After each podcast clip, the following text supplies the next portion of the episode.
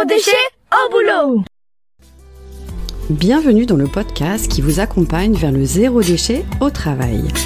Vous êtes sensible à prendre soin de la planète, œuvrer pour diminuer les déchets à la maison, mais au travail, c'est le désastre. Gâchis de papier, d'emballage, indifférence des collègues, vous vous sentez démuni face à l'ampleur de la tâche.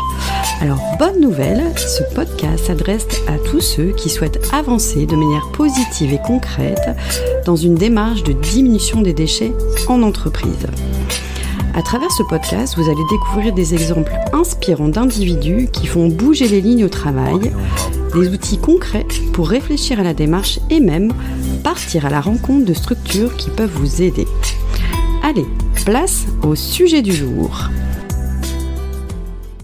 Bienvenue pour ce nouveau podcast. Aujourd'hui, nous allons parler d'un concept cousin de la démarche zéro déchet, les low-tech.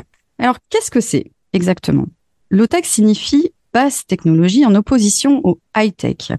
Cela se traduit par la mise en œuvre de technologies simples, peu onéreuses, accessibles à tous, facilement réparables, tout en faisant appel à des ressources courantes et localement disponibles, par exemple la réutilisation d'objets. Le low-tech consiste à répondre à un besoin par des solutions technologiques simples et peu coûteuses sans perdre en qualité d'utilisation. Alors pour découvrir ce concept, j'ai invité Domiti Gobo et Stéphanie Godin, fondatrice de l'association MU Mouvement d'usage, une jeune association lilloise dédiée au low-tech. Mesdames, bonjour. Bonjour. Alors, euh, une première question toute simple pour vous, Domiti et Stéphanie. Euh, je vous propose de vous présenter l'une et l'autre. C'est à votre tour. Bonjour, je suis Stéphanie, je suis cofondatrice de MU. Et donc, euh, bah, moi, Domiti, pareil, cofondatrice de, de MU, Mouvement d'usage. Ok. Et qu'est-ce qui, quel est votre parcours? Qu'est-ce qui vous a amené à créer votre association? Alors en fait, euh, on est parti euh, d'un constat euh, la quête de sens ne touche pas que les jeunes. Nous sommes toujours jeunes, mais un peu moins que ceux qui ont la crise de la, la 25e, on va dire. Et, et, en fait, on a eu une volonté l'une et l'autre à un moment donné que notre action au quotidien, notre action professionnelle, ait un, impact qui soit un impact plus réel sur les enjeux qu'on est en train de, auxquels on est en train d'être confronté en ce moment, des, enjeux de la sobriété de, de la transition euh, euh, écologique, euh, énergétique et autres. Donc voilà, et donc on a profité d'un tournant de nos, vies professionnelles pour pouvoir monter ce projet qui, plus d'être un projet associatif, est un véritable projet entrepreneurial. En tout cas, c'est comme ça qu'on qu'on l'envisage. donc ça, c'est c'est comment on est arrivé là.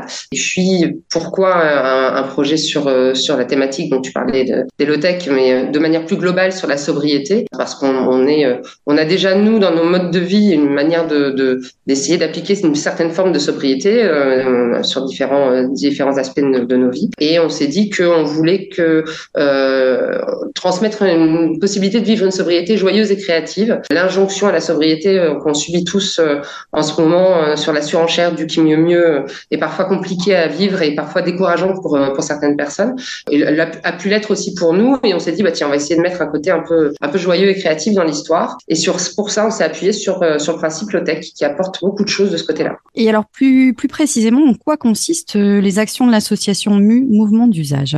Alors, il y a deux types d'actions. Il y a une action vers le grand public avec euh, des, des ateliers de sensibilisation aux sobriétés par l'action qui a vocation à faire de l'éducation populaire, de la réalisation d'ateliers autour de la compréhension et de la réalisation de dispositifs low-tech, par exemple la marmite norvégienne. Et il y a un deuxième volet qui est plus adressé aux entreprises et à l'enseignement supérieur autour euh, du jeu sérieux, de conférences, d'acculturation à la sobriété, mais aussi la réalisation de d'ateliers créatifs et joyeux euh, dans le cadre de team building, dans le cadre de semaines qualité de vie au travail, des actions plus ludiques.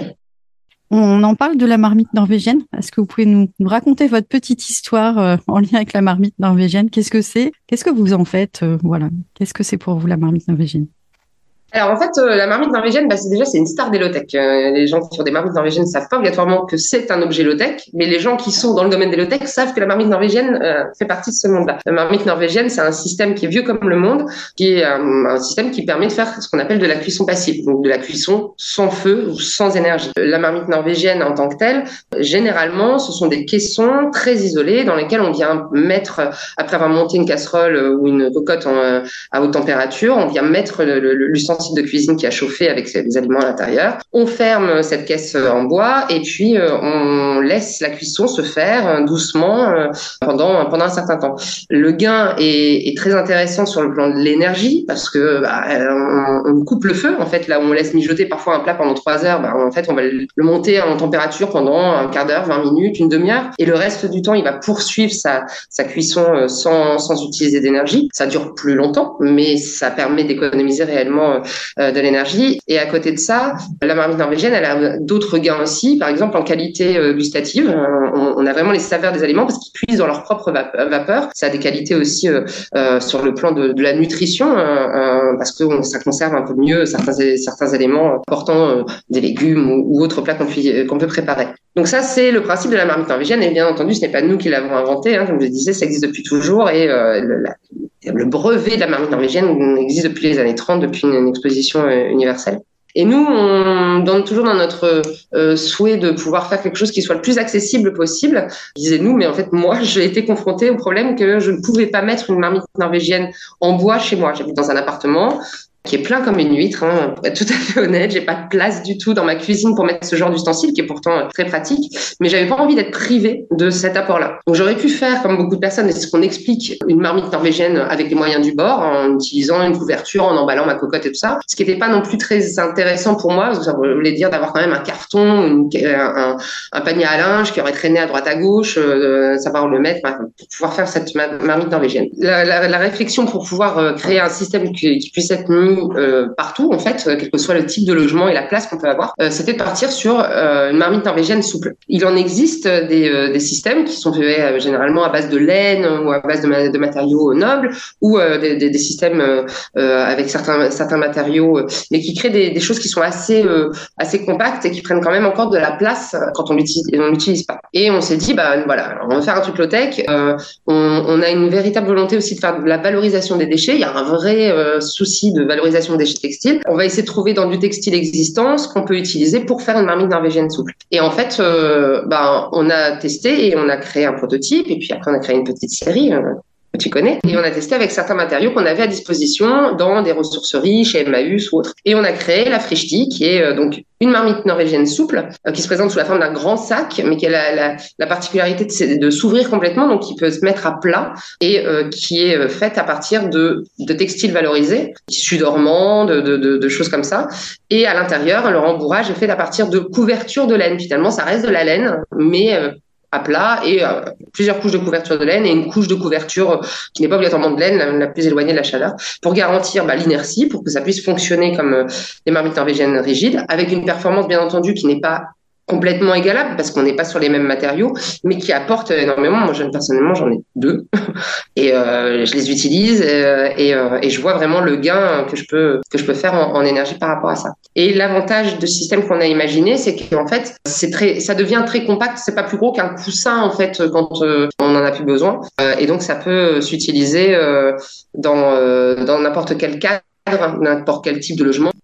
Et si je me trompe pas, vous avez lancé une, campagne Ulule sur la Frichti qui a juste cartonné. Qu'est-ce que ça a généré chez vous, le fait que vous ayez beaucoup de succès sur cette campagne Ulule? Qu'est-ce que vous a permis de développer comme projet euh alors, la, la, le succès de la campagne lui, il a été vraiment euh, fulgurant. Hein. Juste pour donner des chiffres, en une campagne de financement participatif, on demande un minimum pour pouvoir lancer quelque chose. Nous, on voulait lancer une petite production de, de Frichti avec un atelier euh, avec lequel on travaille, qui est en territoire zéro chômeur de longue durée. Ça nous tenait à cœur aussi de travailler avec ce, ce type d'établissement. Et en fait, euh, on attendait une somme de 3000 euros. On espère toujours avoir un peu plus quand on fait une campagne de financement participatif. Mais le succès a été tel que on a triplé en fait l'attente et on a atteint euh, une somme euh, assez conséquente de 10 000 euros. Donc, euh, donc voilà, et ça nous a donné un signal qui était très positif et surtout les messages que les, les contributeurs ont pu nous envoyer, même encore aujourd'hui, on en reçoit encore par rapport à ça, sur le fait que ça leur permettait de passer à l'action, euh, qu'ils en avaient entendu parler de la marmite norvégienne, mais ils osaient pas trop. Et finalement, euh, bah, finalement, comme on propose un produit un peu sympa, et qui en plus a un vrai côté euh, sociétal et humain derrière, euh, bah, elle leur a permis de passer à l'action. Donc aujourd'hui, bah, ça nous pose euh, plein de réflexions sur la suite parce que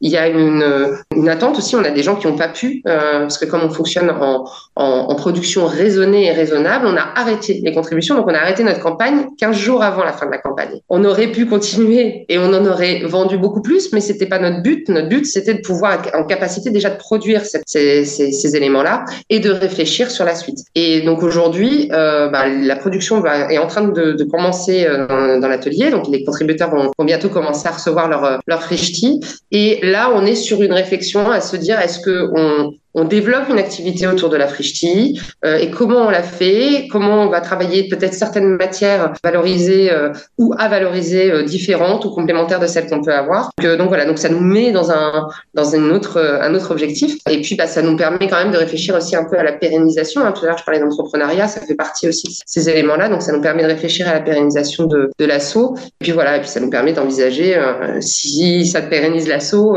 d'envisager d'autres activités autour de la sobriété et, euh, et de ce qu'on essaie de porter comme message. Chouette. Rendez-vous dans cinq ans. si on parle plus spécifiquement euh, du low-tech, donc qui est votre euh, cheval de bataille, est-ce que vous pouvez nous en expliquer votre définition? Comment vous pouvez expliquer, euh, comme à un enfant par exemple, la définition du low-tech Qu'est-ce que c'est exactement? Ben, en fait, on peut l'expliquer de manière très simple. Déjà en disant qu'il y a plein de gens qui font des low-tech mais qui savent pas que ce sont des low-tech. Parce que les low-tech, déjà, à la base, c'est le bon sens. Et puis l'autre chose, c'est que les low-tech, c'est répondre à un besoin j'ai besoin de quelque chose au-delà de l'envie, hein, j'ai un besoin identifié. Par exemple, j'ai besoin de faire des économies d'énergie. Je vais filer la métaphore de la marmite norvégienne. J'ai besoin de faire des économies d'énergie. Un des postes sur lesquels je peux réduire ma consommation d'énergie, c'est la cuisine, par exemple. Utiliser moins de gaz, moins d'électricité. Et donc, les low-tech arrivent avec une solution qui est simple, facilement reproductible, c'est-à-dire que soit tout seul, soit avec un peu d'aide, bah, la personne peut le fabriquer et puis qui est documenté aussi, parce que c'est une communauté, hein, Nélotech. Et puis derrière, bah, le besoin va faire, va avoir une réponse qui va faire que je vais être plus sobre dans ma manière de, de vivre, de consommer, et de, de d'avoir une réponse qui va être la plus directe possible. Et l'accessibilité, le fait que le plus grand nombre puisse euh, accéder à ces, ces, solutions, fait vraiment partie du, du cœur d'Elotech. Et puis, il y a une autre chose, c'est que ça doit être durable. C'est-à-dire que si on crée un objet low-tech pour qu'il soit jeté 15 jours après parce qu'on n'en a plus besoin, ça n'a aucun intérêt. L'idée, c'est vraiment de se dire, bah, j'ai je, quelque chose qui va, dans la durée, pouvoir être utilisé. Alors, pas obligatoirement, on n'a pas trouvé les choses sans fin, hein, ça n'existe pas, tout a une usure, mais sauf qu'un objet low-tech, il va pouvoir être facilement réparable, par exemple. Ou je dois pouvoir facilement expliquer à quelqu'un qui est intéressé par ce principe-là, se dire, bah tiens, bah, moi, j'aimerais bien faire la même chose. Bah attends, je peux te montrer, ou je peux t'expliquer, ou je peux t'aiguiller facilement vers quelqu'un qui va te t'aider à le faire. Et puis, les low-tech, c'est aussi, au-delà du côté objet, parce qu'on parle beaucoup d'objets depuis tout à l'heure, mais c'est aussi une philosophie de vie. Tu parlais de la démarche zéro déchet. La première fois qu'on en a discuté ensemble, tu disais, bah, c'est très proche de cette démarche, euh, cette démarche-là, et c'est vrai. Que ce soit la démarche zéro déchet ou que ce soit la démarche low-tech, en fait, c'est un mode de vie, c'est un mode de consommation. C'est, euh, ça ne veut pas dire qu'on rejette euh, les technologies. Il y a des gens qui ont tendance à mettre low-tech et décroissance de manière collée, très négative. On va revenir à l'âge de pierre ou des amiches, comme dirait l'autre. C'est pas du tout ça. C'est simplement se poser les questions à un moment donné, se dire, ben, cette chose-là, j'en ai besoin. Je fais un arbre de décision. Est-ce que je l'achète? Est-ce que je peux le fabriquer? Est-ce que je peux le faire avec quelqu'un? Est-ce que j'en ai vraiment besoin? Alors, bien entendu, on va reprendre un gros poil. On va d'abord se poser la question de savoir si on en a vraiment besoin, puis après ça, on va regarder les, les étapes. Et, euh, et, donc, voilà. Et donc, c'est quelque chose qui accompagne le mode de vie. Le fait de choisir des choses qui peuvent être réparables, le fait d'utiliser une mobilité douce, en fait, le fait de se dire que l'impact qu'on peut avoir, il peut être réduit, mais par un mode de vie. Et la démarche zéro déchet prône les mêmes choses. Il y a beaucoup de choses qui se ressemblent et qui, euh, se rassemblent. Donc en fait, les low-tech, c'est des objets, mais c'est aussi un mode de fonctionnement, un mode de, consommation, en fait, euh, raisonné, ou euh, un mode de vie, en fait, qui essaie d'être le plus sobre possible. Alors, je ne sais pas si un enfant comprendrait cette, cette, cette explication. Et si on revient sur des exemples? De d'objets qu'on peut retrouver euh, qui sont un peu phares sur les low-tech. Alors on a parlé de la marmite norvégienne. Est-ce qu'il y en aurait d'autres euh, d'objets phares? Ah oui, je sais. je vous laisse la main. Alors on peut parler des toilettes sèches. Parlons-en. qui sont un autre, un autre produit low-tech qui permettent de ne pas utiliser d'eau potable euh, au sein des toilettes, qui est basé sur la sciure et le recyclage des et une, une recyclabilité possible euh, des déjections parce qu'il y a un traitement derrière qui doit être fait. Donc ça, c'est l'exemple le plus facile. Après, on parle aussi du vélo quelque part, parce qu'il est low-tech, c'est un mode de, de voyage qui permet d'utiliser que de l'énergie humaine. On parlera pas de la construction du vélo, on va parler juste de son emploi. On peut aller aussi sur les sur le café, sur les cafetières qui font pas bip bip et qui euh, n'ont pas plein de boutons qui clignotent, en prenant la cafetière la plus simple, la cafetière, familiale, la cafetière à piston qui sont euh, plutôt plutôt low tech. Donc ça c'est quelques exemples complémentaires qui sont assez connus euh, par le grand public et déjà visités par pas mal de gens.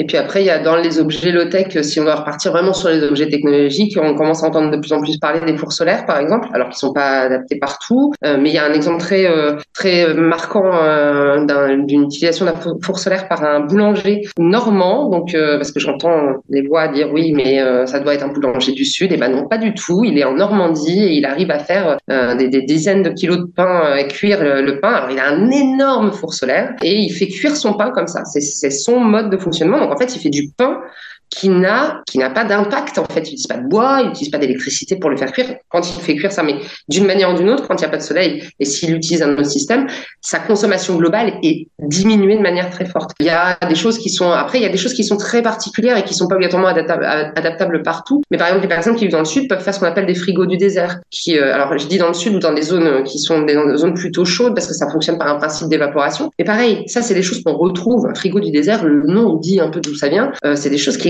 depuis la nuit des temps, mais qu'on se réapproprie aujourd'hui en disant, ben voilà. Et puis de manière beaucoup plus simple, un garde-manger. Aujourd'hui, on met tout au frigo.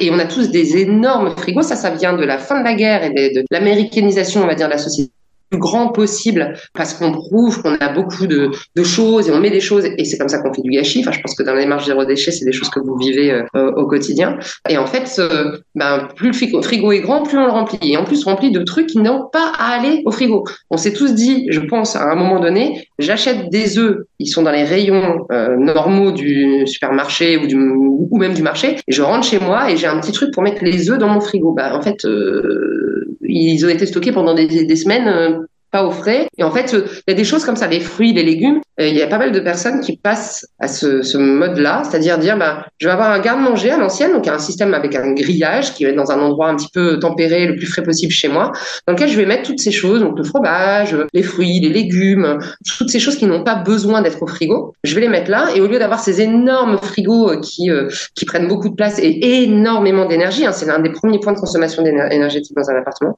bah, je vais avoir un petit un petit frigo dans lequel je vais mettre juste le minimum. Euh, c'est euh, ce qui est intéressant, c'est de voir qu'on a quand même besoin encore de ces choses modernes, parce que maintenant l'alimentation ayant changé, les choses comme ça, on a on a besoin encore d'avoir un petit frigo. Même le Lotec Lab, dont on parlera peut-être après, qui a fait une expérimentation dans une tiny house low-tech, a essayé de faire que du garde-manger, manque de bol, il a fait canicule cette année-là, et donc euh, ils ont été obligés quand même de garder une petite cellule de, réfrigération pour certaines choses, ne serait-ce que les restes. Les restes cuisinés se conservent moins bien, donc pour pas les jeter, voilà. Mais ils ont réduit à peau de chagrin en fait la taille de leur de leur euh, frigo parce que à côté le garde-manger, des choses comme ça. Donc, en fait, il y a plein d'exemples et qui sont parfois transposables aussi en appartement, mais pas tous.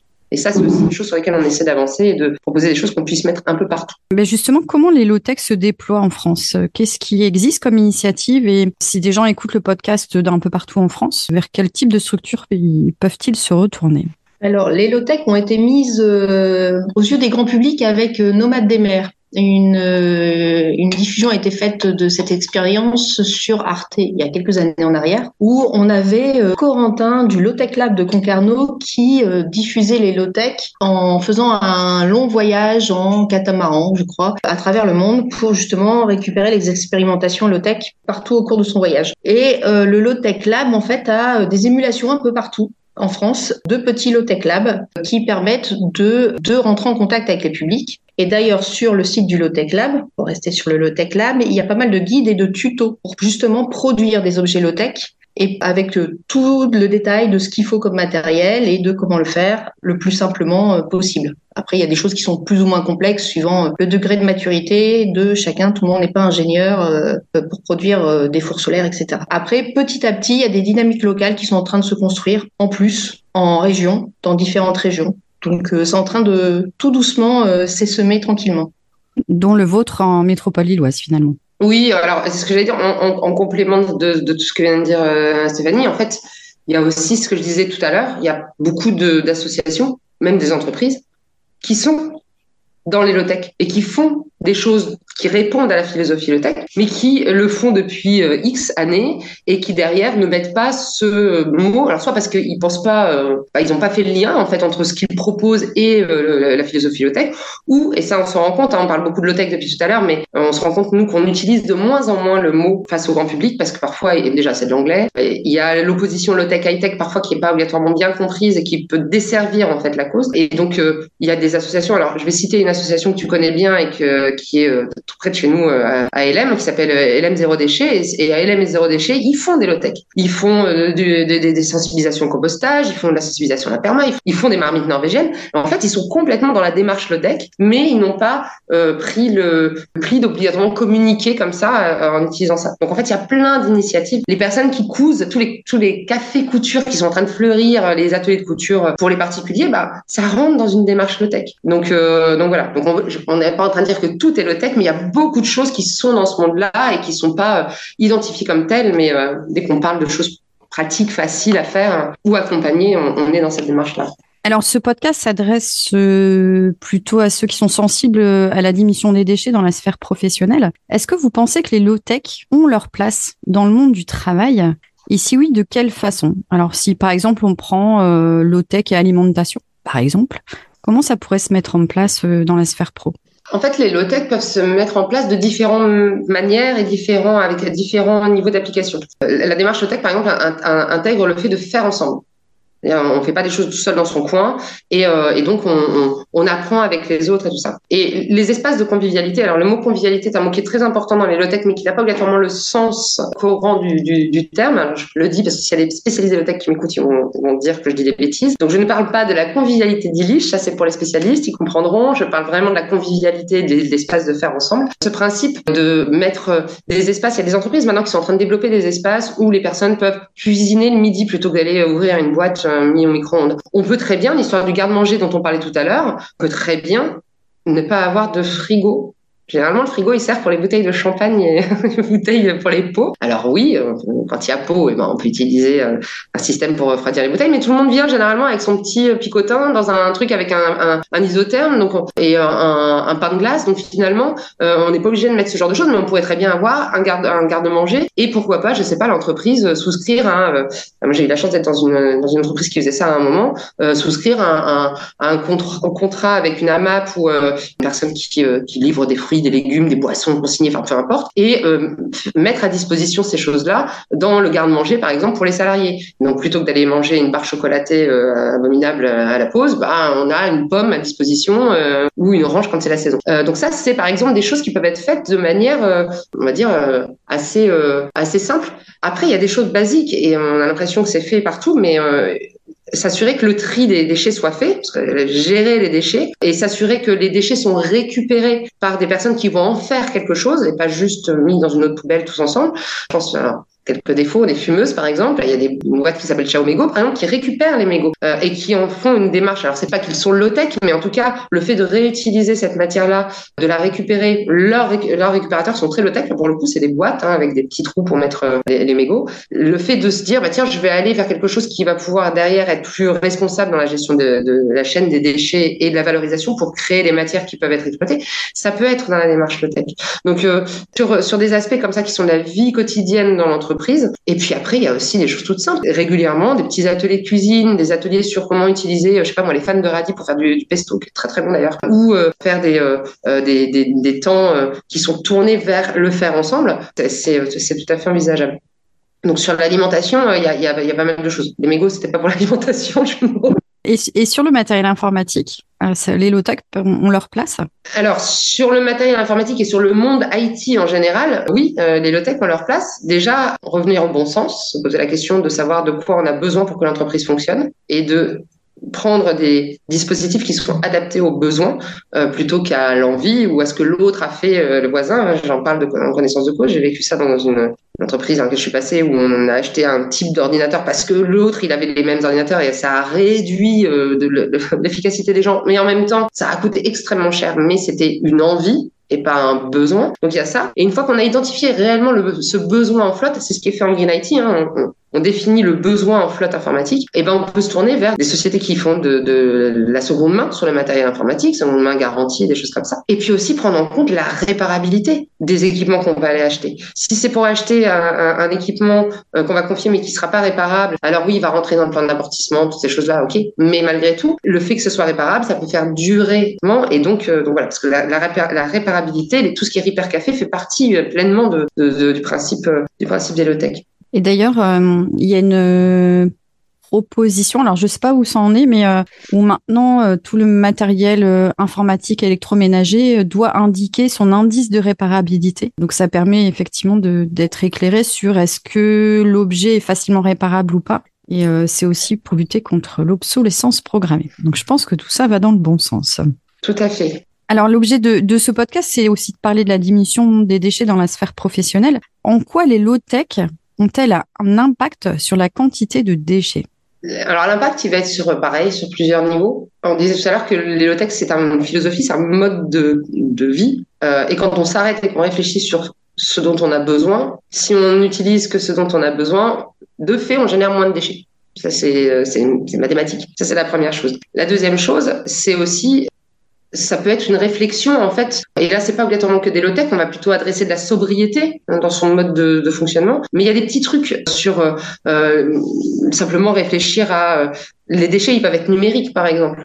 Bon, bah, le fait de vider sa boîte mail, ça paraît idiot. Hein, c'est pas, c'est pas des low-tech, c'est un mode de sobriété. Bah, ça, c'est des choses qui peuvent, qui peuvent fonctionner. Mais sur la réduction des déchets, il y a aussi un autre, un, autre élément, c'est que si on met à disposition un espace pour cuisiner, par exemple, les personnes, si elles ont euh, trois carottes et euh, deux choux-fleurs, enfin, je veux dire pas pour faire la grande cuisine, mais des choses comme ça, on va se retrouver avec des déchets qui vont être des déchets organiques. Bah, les déchets organiques, ils peuvent être compostés. Il y a des entreprises où ils prennent des poules, par exemple, ils ont des, un petit poulailler et les déchets, ils partent aux poules. Et ça, il y en a, euh, on commence à en voir de plus en plus et des, entreprises qui essaient, alors c'est généralement des grandes entreprises, mais euh, qui essaient d'avoir comme ça une, approche. Et en fait, le fait d'avoir un poulailler, bah, ça a plein d'usages. Hein. Les poules, ça mange tout, ça donne des œufs. Derrière, ce qui est pas mangé par les poules, bah, ça devient du compost. Et donc, en fait, dans tout ça, on, on peut avoir un espèce de, de cercle vertueux, en fait, là, je suis sur le déchet alimentaire, mais dans, dans sa dans le travail au quotidien, c'est aussi la réflexion simplement sur le besoin en fait. Est-ce que j'ai besoin d'avoir des post-it de toutes les couleurs? Est-ce que j'en ai envie? Est-ce que j'ai besoin d'avoir 150 stylos? En fait, c'est ça. La, la, la, la, réflexion, elle va être, euh, elle va être là-dessus. Et donc, il y a sûrement d'autres exemples euh, qui ne viennent pas tout de suite en tête. Là, mais euh... La mutualisation de moyens aussi, par exemple, on peut très bien imaginer en entreprise d'avoir une bibliothèque partagée mise à disposition de tous les collaborateurs. J'ai lu le livre, est-ce besoin de le stocker ou puis-je le prêter à un tiers qui serait dans ma structure et euh, je le mets à disposition dans la bibliothèque mutualisée? Donc la mutualisation de moyens, c'est aussi quelque chose qui peut permettre de consommer moins, consommer différemment et consommer utile en fait. Alors, vous proposez des sensibilisations par le faire, euh, dont vous parliez tout à l'heure, notamment euh, accompagner les collaborateurs vers plus de sobriété. Est-ce que vous pouvez nous expliquer en quoi ça consiste? Alors on est sur euh, sur des sur des, des, niveaux qui vont être aussi bien de la sensibilisation. Alors on a développé des petits euh, des petites approches euh, sur la sensibilisation au principe de l'OTEC et pouvoir parler de, la sobriété à travers ça. Donc, ils sont des temps, alors soit ludiques, euh, créer des espèces de jeux, mais sérieux, hein, bien sûr, euh, autour de ça, ou des temps qui sont plus des temps un petit peu euh, de, de, de conférences. Et puis, euh, donc là, on est plutôt dans la sensibilisation. Donc, on n'est pas sur de la mise en action, mais on est sur de la mise en route, en fait, par rapport au, au sujet. Et derrière, euh, on, on, propose aussi de poursuivre, en fait, l'effort par la mise en place. Stéphanie parlait, par exemple, de ces, ces, ces, ces éléments de, de, de mutualisation, mise en place d'une objectothèque à l'intérieur d'une entreprise ou d'une matériothèque quand il y a. Et on ne sait jamais quels sont les, talents qui se cachent dans l'entreprise. Il peut y avoir des gens qui font des choses magnifiques qui seraient ravis de récupérer le tissu que vous n'avez pas utilisé, jusqu'à aller jusqu'à euh, pouvoir proposer des, espèces de diagnostics de sobriété en fait sur des choses qui vont du petit geste à des choses beaucoup plus euh, beaucoup plus poussées avec euh, euh, différents niveaux qui soient des choses que je peux faire directement de manière simple. Un exemple, on parlait des toilettes tout à l'heure. Avant qu'on arrive à mettre des toilettes partout, on va devoir trouver un autre système.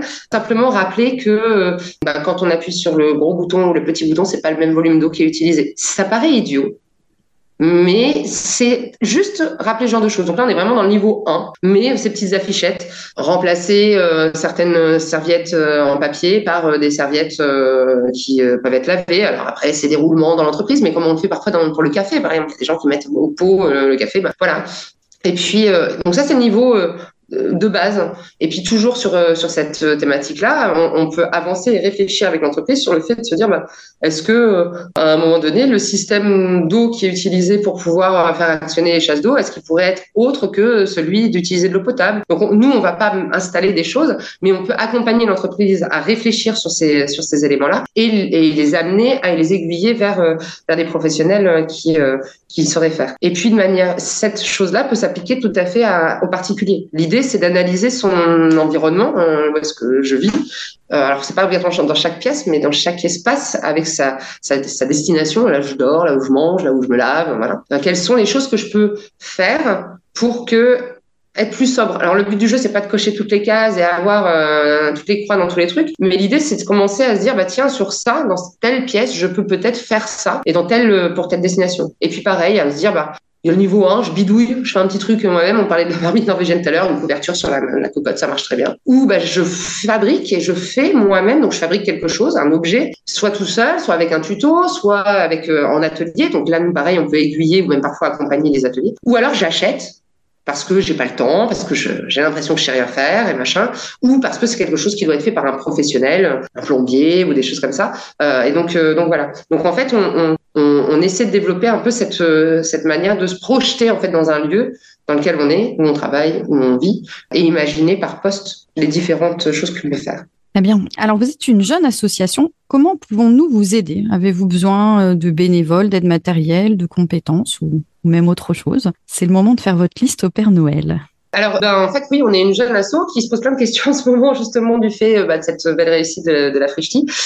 On peut toujours avoir besoin de couverture de laine, on n'en a jamais trop. Donc voilà, les vieilles couvertures qui grattent, celles qui étaient chez vos euh, grands-mères euh, ou euh, tati ou parents dans les années 80 et qui aujourd'hui disparaissent, enfin sont jetées parce que ça gratte et que les, on préfère les couettes. Ben, nous, on est toujours intéressés. Donc si jamais vous en avez, vous n'hésitez pas à nous envoyer un petit message. On essaiera de se débrouiller pour venir les récupérer parce que c'est ce qu'on utilise en, partie pour faire les frichtis. Donc ça, c'est une première chose. Et puis la deuxième chose, c'est que comme on est en train de réfléchir à la suite et à la manière dont on va évoluer, la manière l'assaut va, va, se, va se positionner. Oui, on est en recherche de bénévoles qui euh, voudraient euh, soit venir euh, nous aider à organiser des ateliers, alors qui sont des ateliers soit des ateliers créatifs, soit des ateliers plus de sensibilisation, ou des bénévoles qui pourraient avoir envie de nous aider aussi sur des aspects plus structurants de, l'association. Aujourd'hui, avec toutes les activités qu'on a fait, on a, on très peu d'adhérents, on a très peu de bénévoles, a eu vraiment le temps de se pencher sur la question. Donc on profite, merci Sophie, de nous donner cette tribune pour le faire. Et puis, on espère pouvoir ouvrir une offre de stage ou un service civique euh, dans les mois qui,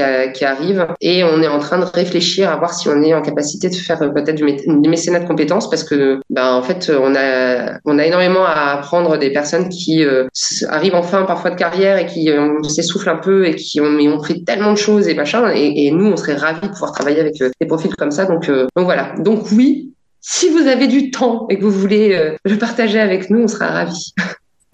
Et pour clôturer, est-ce que vous avez des projets à venir dans votre structure, des actus dont vous avez envie de parler? Alors, dans les prochaines actus, on va participer à un, événement qui s'appelle Et demain, qui aura lieu à Lille fin mai, qui justement aura pour sujet les low-tech. Et euh, on va projeter, on va collaborer à la projection du film euh, low-tech, pareil, à la même période, fin mai. D'accord ça. Et puis on va, il y a un super lieu qui est à Aubourdin qui s'appelle l'essai à notes, euh, qui est euh, un tiers lieu dans une résidence euh, adaptée pour personnes handicapées, les papillons blancs. Et on va participer à une journée autour des justement des gestes et donc avec d'autres acteurs du coin. On va essayer de proposer une journée assez ludique et sympathique pour parler de tout ça et faire un peu de sensibilisation, mais joyeuse et créative. Super. Euh, je mettrai en, descriptif du podcast euh, tous les relais où on peut trouver vos actus, euh, liens sur vos, messageries LinkedIn, etc. pour pour pouvoir vous contacter, soit pour la couverture à vous donner, soit pour effectivement prendre contact avec vous s'il y a des, des gens qui sont intéressés pour pour vous donner un petit coup de main dans le cadre de l'association. Voilà, bah en tout cas, un, un immense merci euh, Dominique Gobo et Stéphanie Godin pour cet échange très enrichissant à la découverte des low-tech. Et euh, bah, je souhaite longue vie à votre association et plein de beaux projets euh, à déployer tout au long de, bah, de ces prochaines années en tout cas. Donc un immense merci. Merci, merci beaucoup, Sophie. Au plaisir. Merci pour votre écoute. Retrouvez un nouvel épisode chaque mardi dès 7h du matin. Et si vous voulez suivre les publications du podcast Zéro déchet au boulot, inscrivez-vous à la newsletter et vous recevrez dans votre boîte mail l'accès à chaque nouvel épisode. Vous retrouverez le lien dans le descriptif. Je suis Sophie Free. Dans la vie, je travaille pour sensibiliser au développement durable et je parle notamment du zéro déchet. Pour cela, je propose des ateliers, des conférences, des formations professionnalisantes, un blog, Sophie au naturel, et je suis aussi auteur de livres sur le sujet. Retrouvez toutes mes informations sur le site sophie-o-naturel.fr. Au plaisir